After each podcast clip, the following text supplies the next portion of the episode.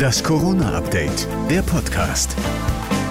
Hallo zusammen, wir starten in eine neue Woche mit dem Corona-Update der Podcast. Heute ist Montag, der 29. November. Der Nachrichtenstand ist 12 Uhr. Ich bin Thorsten Ortmann. Hallo. Jetzt soll also ein General der Bundeswehr das hinbekommen, was die Politik nicht auf die Kette kriegt, nämlich Struktur ins Corona-Chaos zu bringen. Getreu der alten Militärregel. Weil wer eher schießt und besser trifft, hat meistens gewonnen. Oh. Komm, auf geht's. Der Krisenstab der Ampel unter Führung von Generalmajor Carsten Breuer soll noch in dieser Woche loslegen. Bis dahin geht der Streit um die notwendigen Maßnahmen weiter. Die kommende Ampelkoalition will, dass die Ministerpräsidenten der Länder mehr tun.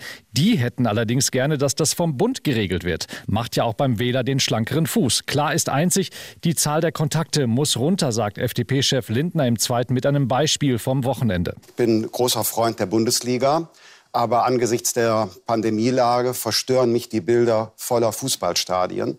Solche Freizeitveranstaltungen können zum jetzigen Zeitpunkt in dieser Dimension nicht stattfinden. Das Saarland ist schon einen Schritt weiter. Da hat Ministerpräsident Hans heute einen Lockdown für ungeimpfte verkündet.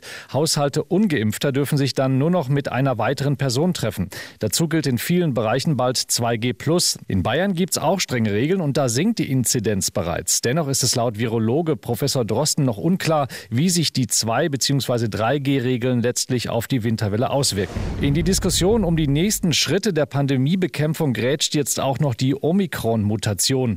Und wenn Deutschlands erster Pandemieexperte Professor Drosten im zweiten so klingt, dann ist es wohl ernst. Ich bin schon ziemlich besorgt im Moment. Keiner kann im Moment sagen, was da auf uns zukommt. Das Einzige, was man, glaube ich, wirklich mit Sicherheit sagen kann, ist, es ist besser, wenn man geimpft ist. Es ist noch besser, wenn man geboostert ist. Auch in NRW gibt es mehrere Verdachtsfälle in Essen und Düsseldorf. Die Weltgesundheitsorganisation schätzt das Risiko durch die Omikron-Mutante vorsorglich als hoch ein. Noch wisse man aber zu wenig über die Gefahren. Sie kommt wohl wieder. Nordrhein-Westfalen Nordrhein-Westfalens Schulministerin Gebauer will die Maskenpflicht im Unterricht wieder einführen. Sie werde dem Kabinett die Rückkehr zur Maskenpflicht am Sitzplatz für alle Schulen empfehlen, so die Schulministerin heute.